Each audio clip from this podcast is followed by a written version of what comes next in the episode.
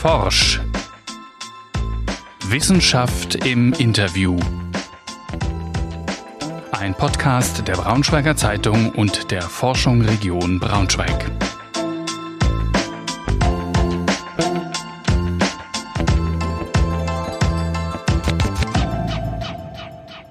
Über ein halbes Jahr auf einem Forschungsschiff in der Arktis. Wie das ist, darüber sprechen wir heute mit Dr. Falk Petzold. Er ist 45 Jahre alt und Spezialist für meteorologische Messtechnik an der Technischen Universität Braunschweig. Von Februar bis August dieses Jahres hat er an der internationalen Mosaik-Expedition teilgenommen. Das Ziel dieser Expedition ist es, das Klima in der Arktis besser zu verstehen. Nun ist er hier bei uns und wir freuen uns, mit ihm zu sprechen. Mein Name ist Laura Franz und ich bin Redakteurin der Forschung Region Braunschweig. Und mir gegenüber sitzt. Ich bin Andreas Eberhardt, Wissenschaftsredakteur bei der Braunschweiger Zeitung. Allen, die zuhören, herzlich willkommen. Herr Petzold, schön, dass Sie bei uns sind. Hallo. Über zwei Monate ist es ja jetzt her, dass Sie wieder zurückgekehrt sind äh, nach Braunschweig ähm, vom Nordpol. Haben Sie so ein bestimmtes Bild oder so einen besonderen Eindruck, der Ihnen irgendwie in den Sinn kommt von der, von der Expedition, wenn Sie jetzt die Augen schließen und daran denken? Das spontane Bild ist die Polarstern, die, also das Schiff, auf dem wir waren, eingefroren im Eis, sowohl in der Dunkelheit hell erleuchtet, als auch bei Tage, im Polartag, wie es da im Eis liegt, umgeben von Eis, nichts als Eis bis zum Horizont weit ab jeder Zivilisation. Sie stehen in dieser Vorstellung auf dem Schiff und gucken, schweifen in die Weite? In dem Fall schaue ich aus dem Hubschrauber, beziehungsweise aus dem Zubringer, Eisbrecher, auf dem wir waren, auf dieses Schiff so von außen. Was haben wir da eigentlich gemacht? Den Blick vom Schiff, den habe ich natürlich auch gut im Kopf noch, gut im Gedächtnis, wie das ausschaut. Mhm. Auf den Hubschrauber kommen wir gleich noch zu sprechen, was Sie, was Sie dort genau gemacht haben. Aber dazu später. Sie sind ja Luft- und Raumfahrtingenieur, haben der, an der TU Braunschweig ähm, studiert. Wollten Sie eigentlich schon immer Ingenieur oder Forscher werden? Und hätten Sie damals gedacht, dass Sie das mal auf eine Expedition in die Arktis führt?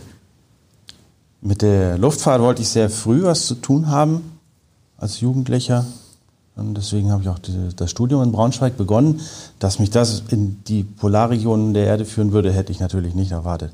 Habe ich auch nicht wirklich darauf hingearbeitet. Das hat sich ergeben im Laufe des Berufslebens. Also kein gerader Weg Nein, dorthin? Keinesfalls. Wie sah denn der Weg aus? Ganz kurz. Ganz kurz. Nach dem Studium habe ich sofort bei der Uni angefangen als wissenschaftlicher Mitarbeiter und über verschiedenste Projekte dann im Bereich der fluggestützten Messtechnik, auch für die meteorologischen Zwecke, bin ich dann zu diesem Projekt gekommen. Okay.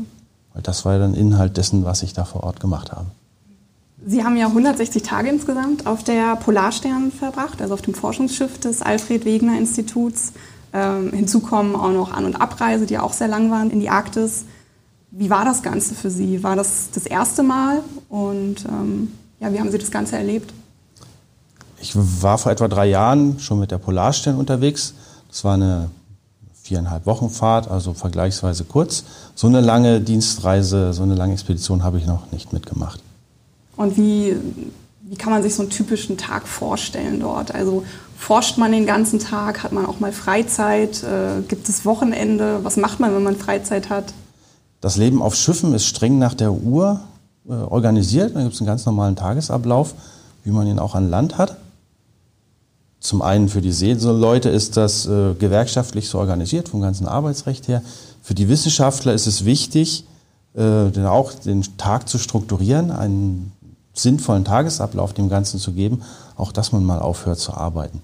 Insbesondere dann, wenn die Sonne den ganzen Tag scheint. Vorgegeben wird das durch den Schiffsrhythmus, durch die Mahlzeiten, die sind Frühstück, Mittag, Abendessen. Und dann heißt es auch mal ein bisschen abschalten. Aber es gab nicht die Wachen, wie man das auch, auch so kennt, äh, dass, dass, dass der Tag wirklich in, ich glaube, drei Wachen eingeteilt wird und äh, so. Für die Besatzung der Polarstern schon. Das ja. sind, die arbeiten rund um die Uhr in Schichten. Ja. Im, Im, Maschinenraum. Es gibt die Wachgänger, die das Schiff kontrollieren, dass nirgendwo irgendwas passiert. Und die Brücke ist natürlich auch rund um die Uhr besetzt. Mhm. Also für die Besatzung ist das schon so ein 24-Stunden-Tag. Mhm. Die Wissenschaftler sollten auch mal etwas entspannen zwischendrin. Mhm. insbesondere bei dieser Expedition haben eigentlich alle beteiligten Wissenschaftler sehr viel gearbeitet, sodass die Frage nach den Freizeitaktivitäten gar nicht so umfassend äh, beantwortet werden kann. Man hat mal geschaut, dass man auch mal geschlafen hat, ein bisschen entspannt hat. Es gibt eine Sauna auf dem Schiff, mhm. auch mal Wasserball gespielt, ein bisschen Sport gemacht. Also eher die einfachen Aktivitäten bis hin zu einfach mal ein Gespräch mit anderen Menschen suchen. Denn obwohl man da äh, mit 100 Personen auf einem Schiff ist und jeder was zu tun hat, dann kommt die zwischenmenschliche Kommunikation hier und da doch eher kurz. Mhm. Bilden sich denn da auch Freundschaften, irgendwie Gruppen oder ist es doch dann eher alles auf so einem Arbeitsverhältnis? Nein, da bilden sich auch durchaus äh, Freundschaften. Bei einigen Menschen auch mehr. Ja. Ähm, Sie haben jetzt gesagt, der, der, der, jetzt wir könnten das natürlich jetzt noch vertiefen, aber Sie haben eben auch noch gesagt, das interessiert mich auch noch, der, der Tag ist so durch die Mahlzeiten gegliedert. Ähm, wie, wie, sehen die denn aus? Wie ist es denn mit der Verpflegung da? Also wenn man wirklich wochenlang ähm, nicht versorgt wird, wie sieht das aus? Was, was, landet da auf dem Tisch und auf dem Teller? Vielleicht habe ich mich da, äh, das ist glaube ich eine Frage eher der Erwartungshaltung. Was erwartet man an Mahlzeiten? Ähm, frischer Salat ist natürlich, äh, nachdem so ein Versorgungscontainer mal gekommen ist dahin und der ist halt nur mit dem Personal gekommen, mit anderem Personal, ist das, das, das frische Gemüse halt relativ schnell aus. Ist die Frage, was man erwartet, ob man das täglich haben möchte. Da wird man sicherlich enttäuscht. Ansonsten hat, hat man ja schon gelernt, wie man unter solchen Bedingungen der Seefahrt äh, fernab die Menschen umfassend und abwechslungsreich äh, versorgt. So habe ich da jetzt nichts vermisst. Gehen Sie doch mal in die Details ein bisschen. Also äh, ist denn auch mal so ein, so ein zu Forschungszwecken gefangener Fisch auf dem Teller gelandet? Zu Forschungszwecken gefangene Fische dürfen nicht verspeist werden. Die werden zu Forschungszwecken gefangen, entsprechend untersucht. Mhm. Und er rollt mit den Augen, das sehen unsere Zuhörer nicht. Verschmitzt. Tatsächlich ist Fischmann nicht meine Stärke. Ja, okay. Ähm, Deswegen habe ich mich da ein wenig zurückgehalten. Mhm. Ja, ähm, aber das heißt, die, diese, diese Versorg dieser Takt, in dem, das, in dem das Schiff versorgt wurde, alle zwei Monate, glaube ich, haben, haben Sie uns im Vorgespräch gesagt, ist das. Das heißt, da, man merkt schon irgendwann am Ende, wenn die Schokoladenvorräte knapp werden und das geht ein bisschen aufs Gemüt. Mögen Sie dazu noch mal ein bisschen was erzählen? Ja, also geplant war eine regelmäßige Versorgung alle zwei Monate. Mhm. Als ich dann auf dem Schiff war, hat sich die nachfolgende Versorgungsfahrt allerdings verzögert, auch durch Covid-19, andere logistische Probleme. Dann wurde das eine oder andere auf dem Schiff schon knapp. Es gibt da so eine Art äh, Geschäft, in dem man da äh, zweimal die Woche Schokolade kaufen kann. Mhm. Und die war halt dann vier Wochen bevor wir dann den nächsten Hafen, oder sind ja nicht in den Hafen, bevor wir die nächsten Versorgungsgüter kamen, war die ausverkauft. da waren durchaus etwas äh, Not am Mann. Und da hat man rumgefragt und sich gegenseitig ein wenig ausgeholfen, wer da noch Vorräte hatte. Dann wurde, entstand ein Schwarzmarkt auf der Polarstern sozusagen. ja, es wurde aber weniger in Geld bezahlt als denn in äh, netten Gesprächen, ja. Geselligkeit. Ja. Wie, wir haben auch im Vorgespräch so ein bisschen über die Vorbereitungen auf diese Reise gesprochen. Ähm, wie bereitet man sich darauf denn vor? Und kann man sich überhaupt auf das alles vorbereiten, was einen so erwartet an ähm, ja, äh, in, in, diesem Mikrokosmos auf so, auf so, einem Schiff, wo man, wo man eigentlich nicht runterkommt, äh, wo in 1000 Kilometer in alle Richtungen eigentlich nichts, nichts ist. Wie, wie haben Sie sich darauf vorbereitet?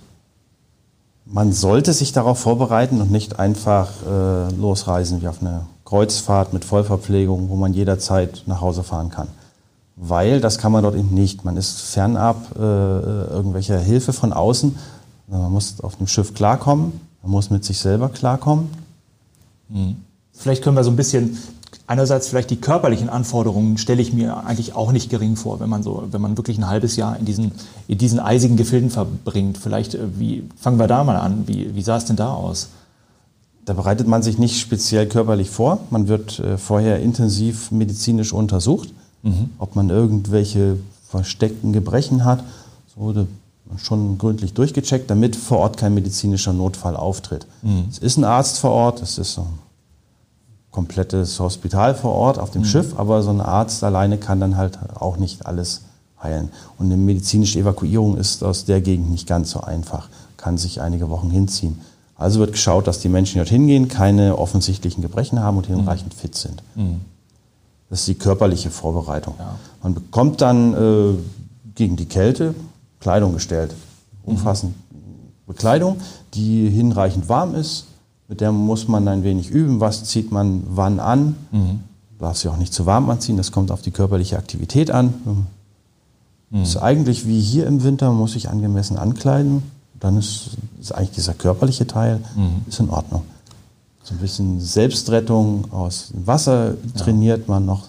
Also Mhm. diese, dieser körperliche Teil, der funktioniert eigentlich aus meiner Also es wäre durchaus für, einen- für einen ganz normalen, naja, mittelalten Mann oder eine mittelalte Frau ganz äh, machbar, ohne besondere körperliche Voraussetzungen das äh, zu machen, so eine Ja. Expedition. Ja. Ja. Was körperlich so ein bisschen einem beeinträchtigt ist, dass man auf dem Schiff ist äh, immer die Luft äh, geheizt, ist trocken und geheizt, damit muss man etwas klarkommen. Das merkt man durchaus körperlich auch. Die ersten Wochen hat man durchaus eher etwas äh, Nasenbluten, bis die Nase sich daran gewöhnt hat.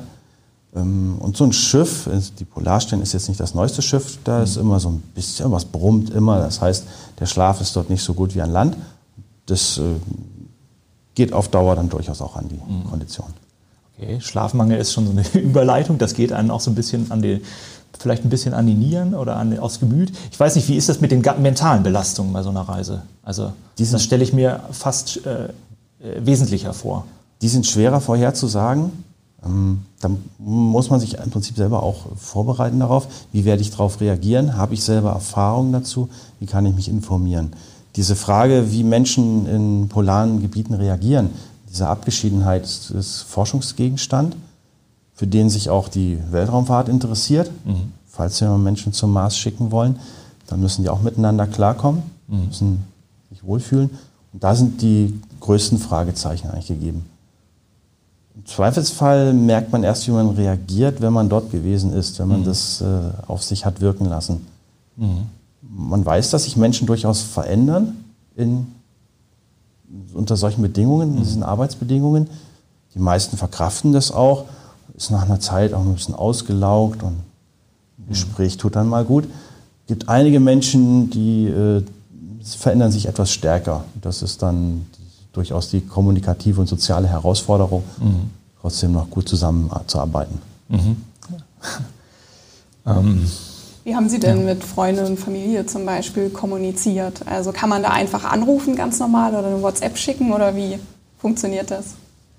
Tatsächlich, also eine kleine Neuerung, hat WhatsApp funktioniert. Also man hat äh, Ja. mobiles Internet am Nordpol. nur, nur WhatsApp hat Okay. funktioniert und zum WhatsApp-Server eingerichtet. Allerdings, je nördlicher es war, desto größer waren die Verzögerungen. Das hat schon mal einige Stunden gedauert, bis eine Nachricht rausgegangen ist und zurückgekommen ist. Und man hat die Möglichkeit gehabt, äh, per E-Mail zu kommunizieren mit begrenzten E-Mail-Größen. Dann gibt es noch die Möglichkeit des Satellitentelefons. Okay, ich aber durchaus da auch hat jetzt nicht jeder ein Telefon dabei, sondern da muss man sich dann in eine Liste eintragen und warten oder es war Ja. wahrscheinlich auch relativ begehrt. Das gibt da zwei äh, Telefone auf dem Schiff und da muss man schauen, bis die Kabine frei ist, hat eine Telefonkarte. Ja.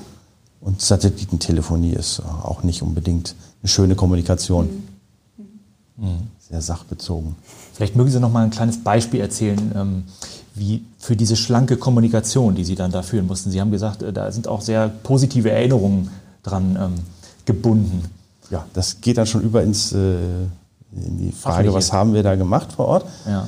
Ähm, Das Gerät, das wir vor Ort hatten, der Helipod, der war zu dem Zeitpunkt, wo wir alles einpacken mussten, noch keinesfalls 100% einsatzbereit, sondern äh, das habe ich dann vor Ort äh, erst noch äh, alles zusammenbauen müssen. Die Kollegen haben zu Hause Software entwickelt. Die Software, die dann in kleinen Paketen mir zugeschickt wurde, getestet und entsprechend Feedback gegeben über diese sehr schlanke E-Mail-Kommunikation. Ja. Und die war letztendlich der geringen Breit, Bandbreite dort geschuldet sozusagen. Genau, genau.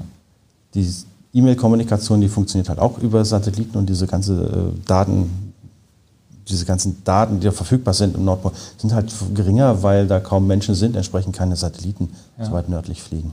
Warum war das so eine positive Erfahrung für Sie? Das, Ja, die wirklich positive Erfahrung war die Zusammenarbeit mit den Kollegen zu Hause. Ich war jetzt da vor Ort, mit der Hardware, mit diesen ganzen Messgeräten, die wir alle vorbereitet haben. Aufgrund der geringen Projektvorbereitungszeit konnten wir nicht wirklich alles testen. Während ich da auf dem Weg war in den arktischen Ozean, haben die Kollegen zu Hause weiter programmiert.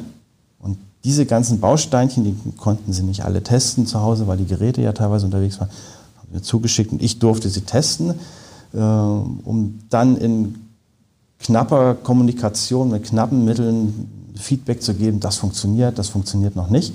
Und da hat sich eine sehr interessante, eine sehr positive Kommunikation aufgebaut, die wir so vorher nicht geplant hatten, auch nicht testen konnten, zwischen den Kollegen vor Ort, also, dem, also den Kollegen hier zu Hause in Braunschweig, mir dort vor Ort. Das, da haben wir wirklich äh, sehr positiv zusammengearbeitet. Also sozusagen intensivste Teamarbeit auf Riesendistanz mit genau. sehr begrenzten Mitteln. Richtig. Ja. Und das Team, das sich zu Hause gebildet hat, das äh, zu kämpfen hatte mit äh, dem ersten Corona-Lockdown, hat sich auch da äh, in intensiver Art und Weise geformt, sodass die Menschen, die, die beteiligten Personen wirklich gut zusammenarbeiten konnten, auch wenn die jetzt sich nicht in einem Raum treffen konnten. Bevor wir auf diese Corona-Situation nochmal eingehen, eine Frage würde ich noch gerne stellen. Ähm, mich würde mal interessieren, war Ihre Stelle, die Sie da übernommen haben, heiß begehrt in Braunschweig? Hätten also oder war völlig klar, äh, Sie machen das?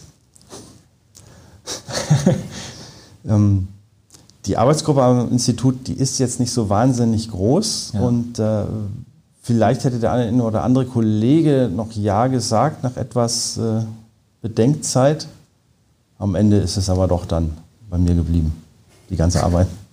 Aber es ist ja spannend, dass da doch äh, man Bedenkzeit braucht. Also ja. ich glaube, ich hätte sofort gesagt, ich fahre mit. Ähm, der Reflex ist sicherlich da. Man muss sich überlegen, was bedeutet das Ganze. Äh, wenn man in einem sozialen Umfeld steckt, entzieht man sich dem. Wenn auch, ich habe jetzt Kinder, zum Beispiel, die sehe ich ja für diese ganze Zeit nicht. Die müssen damit ja auch klarkommen. Also man geht aus diesem sozialen Umfeld raus und man ist da vor Ort und man muss das Ganze verkraften und entsprechend auch äh, möglichst gut Leistung zeigen. Mhm. Das muss man sich überlegen, ja. reiflich. Ja. Okay. Wie haben Ihre Kinder denn die, die, das gesehen, dass Sie äh, bei so einer doch bei so einer Expedition, über die auch viel berichtet wurde, eine riesige internationale Expedition, dann noch in der Nähe vom Nordpol dabei waren. Wie war das für die Kinder? Eine Mischung von aus Stolz und äh, natürlich auch Vermissen. Beides, also sowas Ambivalentes. Mhm. Sie interessieren sich natürlich deshalb auch mehr für diese ganzen Belange, kennen sich da auch recht gut aus. Also diese Mischung ist es. Ja, aber haben sich auch sehr dafür interessiert, was sie da, was sie da machen, wie das ist. Ja. Er nickt. was man nicht sieht. Er hört, meine ich. Ja. Wir haben ja jetzt schon mal kurz die Corona-Pandemie angesprochen. Ähm, war natürlich auch äh, bei Ihrer Expedition ein Thema? Oder man müsste eigentlich denken, es sollte kein Thema sein, denn Sie sind ja so weit weg von jeglicher Zivilisation. Aber Sie haben gerade schon gesagt, ähm, es hat sich hier zum Beispiel vor Ort auf Ihr Team ausgewirkt. Es gab auch Versorgungsengpässe ähm, in der Arktis, auf der Polarstern. Inwiefern hat sich die Pandemie insgesamt auf dieses Vorhaben ausgewirkt? Als dieses Team an Bord gegangen ist in Nordnorwegen auf den russischen Eisbrecher, der uns dann zum Polarstern bringen sollte, ist äh, die Covid-19-Pandemie in Italien gerade angekommen und haben schon gemerkt, so, ja, da ist irgendetwas, was uns vielleicht, äh, dem wir gerade entfliehen können. Ähm, bevor wir wirklich dann auf hohe See gegangen sind, hat es noch eine Woche gedauert aus Wettergründen. Und da ist dann äh, die ganze Pandemie auch schon durch ganz Europa geschwappt. Und uns war klar, äh, dass das eine etwas größere Sache ist. Auf dem Schiff wiederum sind diese Informationen durchaus auch angekommen und wurden dann heiß diskutiert. Relativ zügig war klar, keiner an Bord ist in irgendeiner Art und Weise betroffen, also man ist dort eigentlich so physisch sicher. Ähm, die Leute hat es aber schon beschäftigt, sehr intensiv beschäftigt. Und es hat diese ganze Situation, die ganze Expeditionssituation, man ist von zu Hause getrennt, bei einigen durchaus negativ verstärkt. Sie haben sich dann durchaus Sorgen gemacht um ihre Angehörigen, wollten dann doch eher lieber zu Hause sein als irgendwo im arktischen Ozean. Und wie ist das, wenn man ähm, dann wieder hierher zurückkommt und die Welt hat sich ja schon irgendwie ein Stück verändert?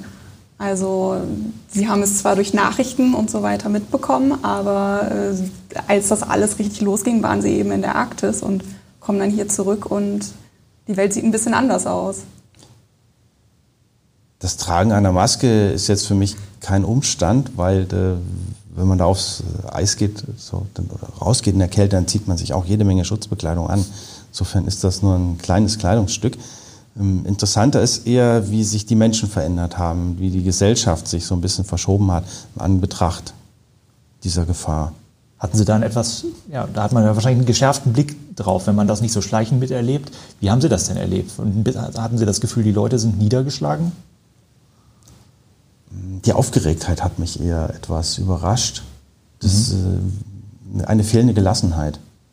An dieser Stelle. Dass mit dieser Sache nicht wirklich äh, gezielt umgegangen wird, sondern durchaus eine Aufgeregtheit mit vielen alternativen Erklärungsmöglichkeiten so hochgepoppt ist.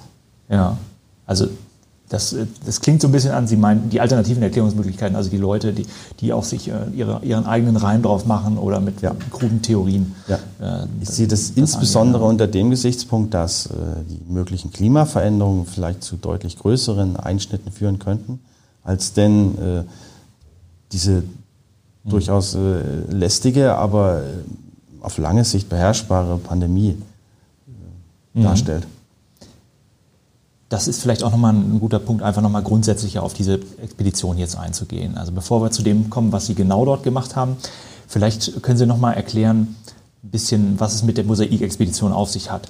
Das ist ja ein Riesenprojekt, international mit hunderten Forschern, die beteiligt sind. Ähm, und es geht darum, das Klima am Nordpol besser zu verstehen. Das Klima, wie wir es so wahrnehmen, ist grundsätzlich erstmal eine globale Angelegenheit. Ja. Das heißt, macht nicht halt vor Ländergrenzen macht auch nicht halt, oder es beschränkt sich nicht nur auf die Atmosphäre, die, die Gashülle der Erde, sondern betrifft auch die Ozeane und die Landmassen. Mhm. So wie das äh, in dem, durch diese Medien hindurch äh, verbunden ist, so gilt es natürlich auch in Nord-Süd-Richtung. Das heißt, die Pole sind ein wichtiger Bestandteil unseres globalen Klimas. Mhm.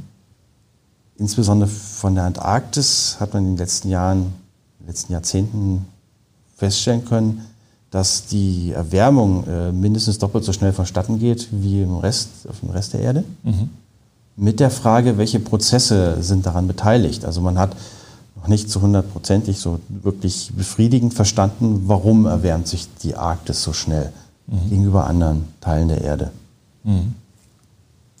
Und was ist jetzt das Besondere bei genau dieser Expedition? Ich nehme also, dass das ähm, Klimawandel, sagen wir mal, oder Klima und Arktis irgendwie zusammenhängen. Das ist ja, war jetzt selbst mir nicht neu. Aber was war das Besondere jetzt bei dieser Mosaikexpedition?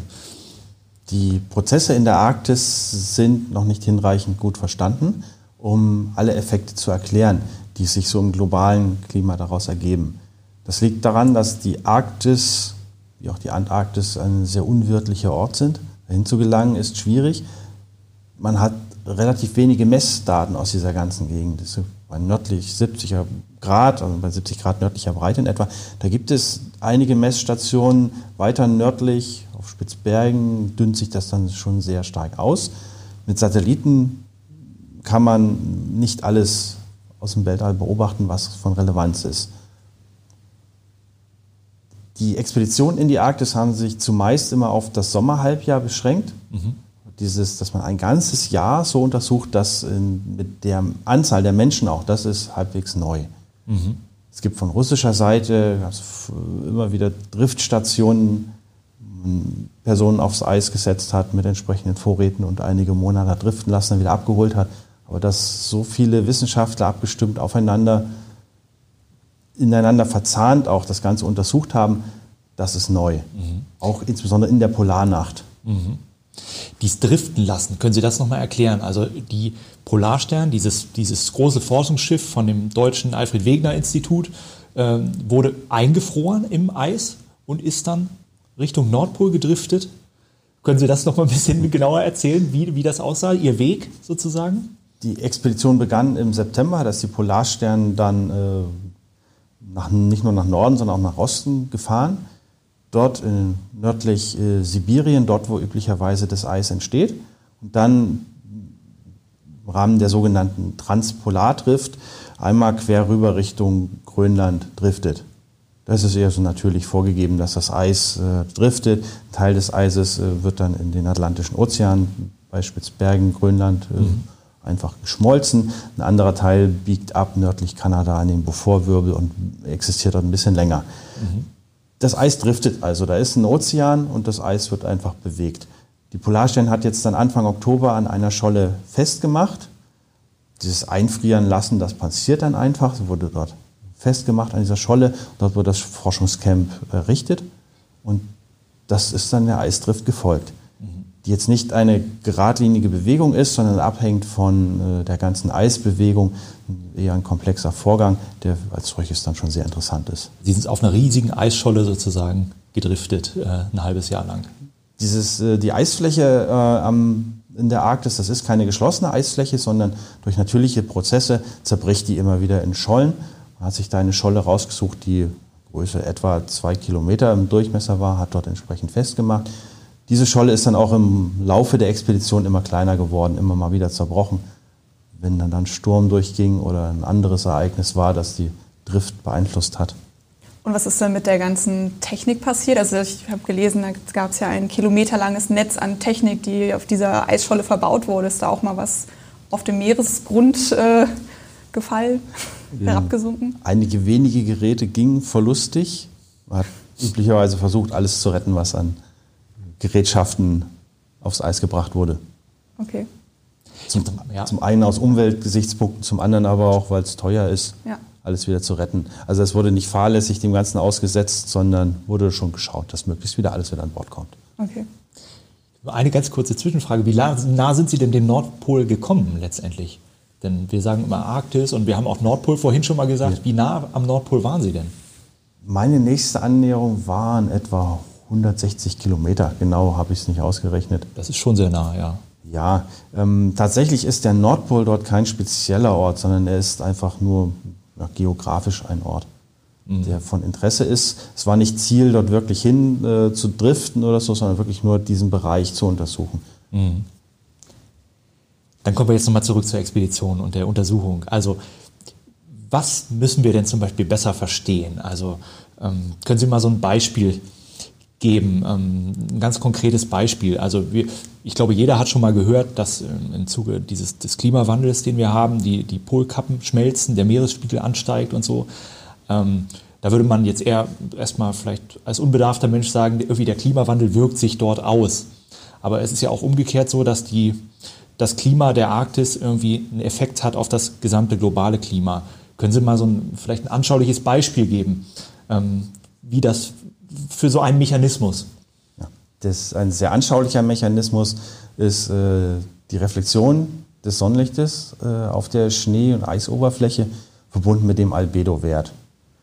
Der ist sehr anschaulich. Äh, das einstrahlende Licht wird umso besser reflektiert, je heller die Oberfläche ist.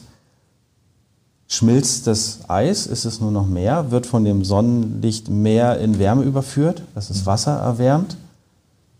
Das führt dann dazu, dass noch mehr Eis schmilzt. Die Wärme, die im Wasser vom Wasser aufgenommen wird, wird an die Atmosphäre abgegeben, entsprechend heizt sich die mhm. Atmosphäre auf. Also vielleicht für den Hausgebrauch nochmal, kann man das so vergleichen? Man kennt das vielleicht aus dem Sommer, wenn man in einem weißen Auto sitzt äh, auf, dem, auf, einem Parkplatz, äh, ist das immer, in der Regel heizt sich das nicht so doll auf, wie wenn man in einem schwarzen oder einem dunklen Auto sitzt. Ist das, äh, genau eine, so ist das ein richtiger Vergleich? Das, der Vergleich ist sehr zutreffend, wenn auch vereinfacht, aber genau so ist das. Ja. Das Eis schmilzt halt sehr stark, entsprechend auch die Flächen, die das Sonnenlicht reflektieren können.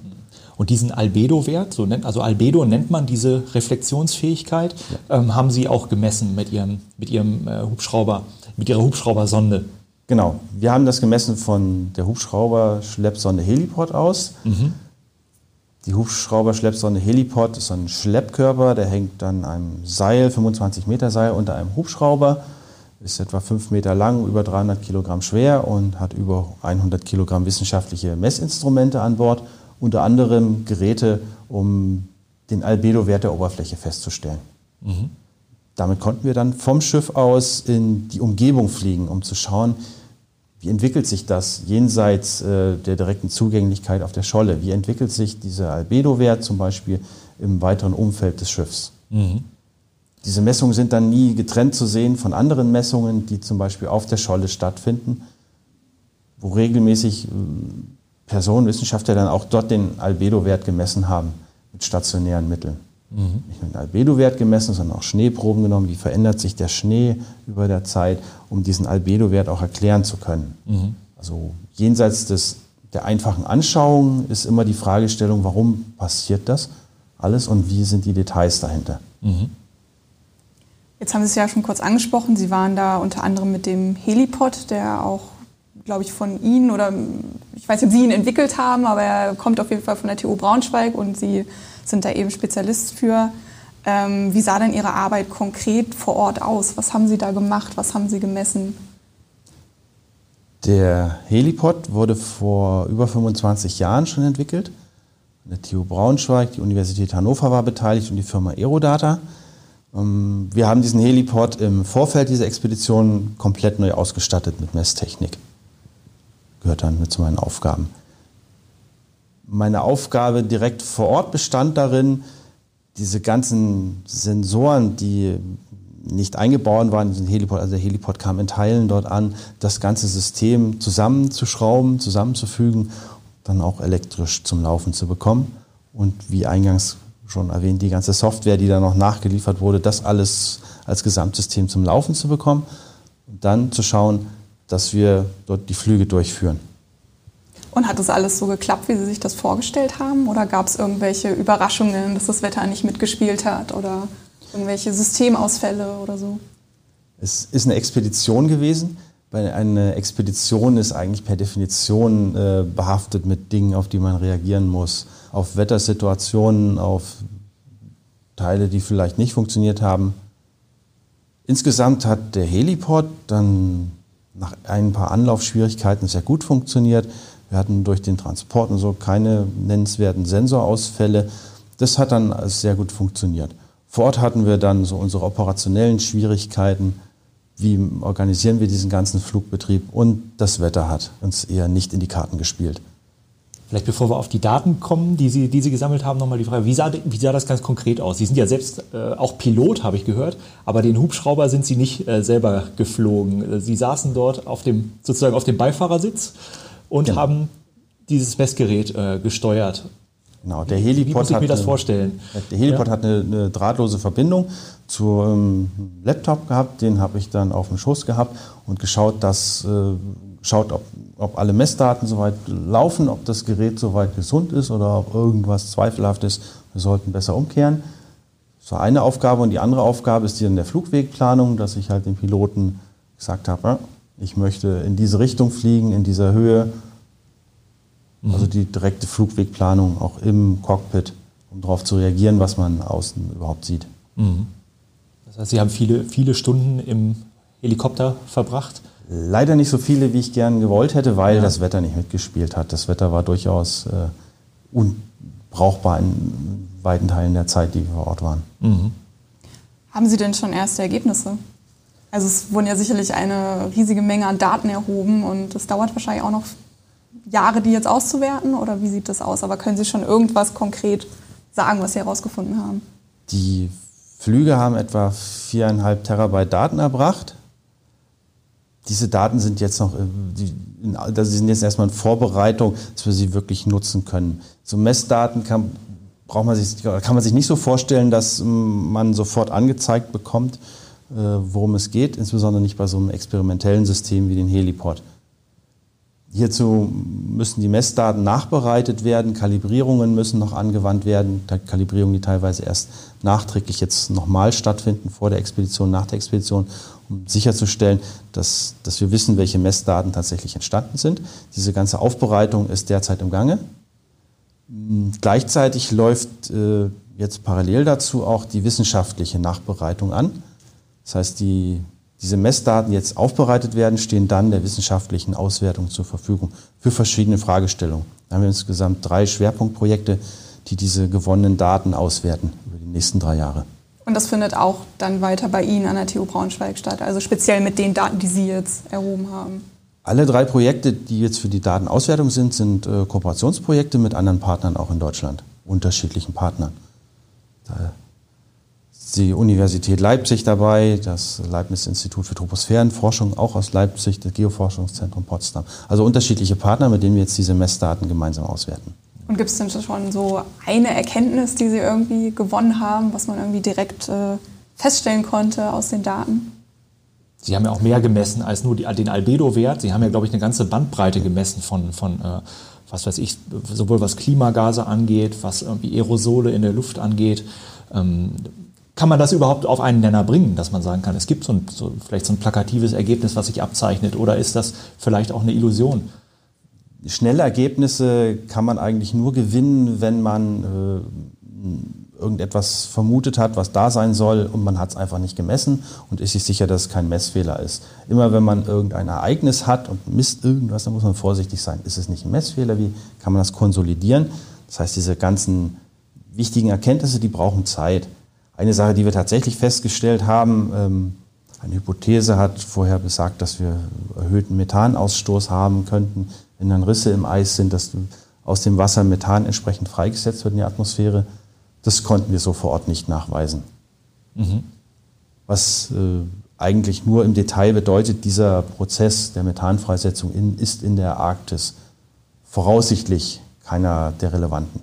Mhm. Aber Methan ist ein wichtiges Klimagas. Nichtsdestotrotz ist Methan im globalen Maßstab beiträgt. sehr wichtig. An der Stelle ging es wirklich darum zu klären, ist dieser Transportprozess, ist dieses Methan, das im Wasser gelöst ist, wird das über einen Prozess freigesetzt? Weil das ist dann wieder im Detail wichtig, wo werden solche Stoffe überhaupt freigesetzt? Nicht nur, wo werden sie gebildet?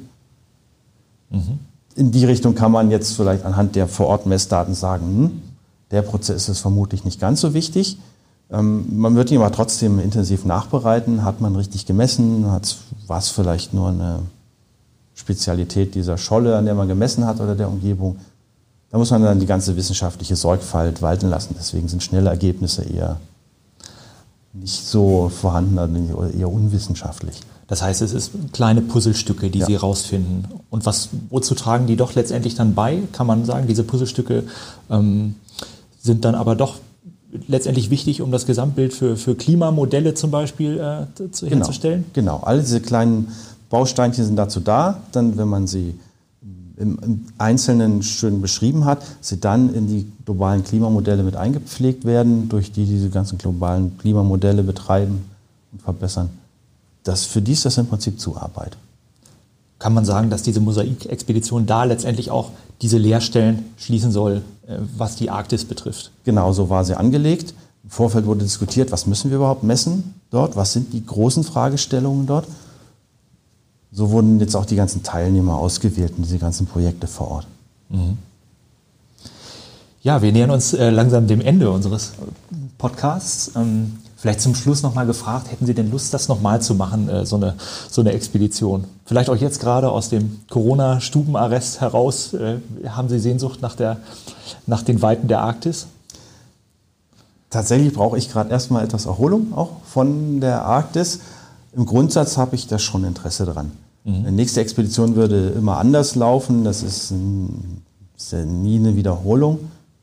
Ich würde auch Dinge anders machen, besser vorbereiten hier und da. Grundsatz ja. ja. Das ist eine sehr interessante Sache. Ja, damit sind wir schon am Ende äh, unserer ersten Folge unseres Wissenschaftspodcasts angelangt. Vielen Dank, Herr Petzold, dass Sie unser Gast waren. Ja, vielen Dank. Und Danke natürlich Ihnen. allen Zuhörern auch vielen Dank fürs Zuhören. Wir freuen uns, wenn Sie auch in der nächsten Folge von Forsch wieder dabei sind. Tschüss. Mehr Podcasts unserer Redaktion finden Sie unter braunschweiger-zeitung.de slash podcast.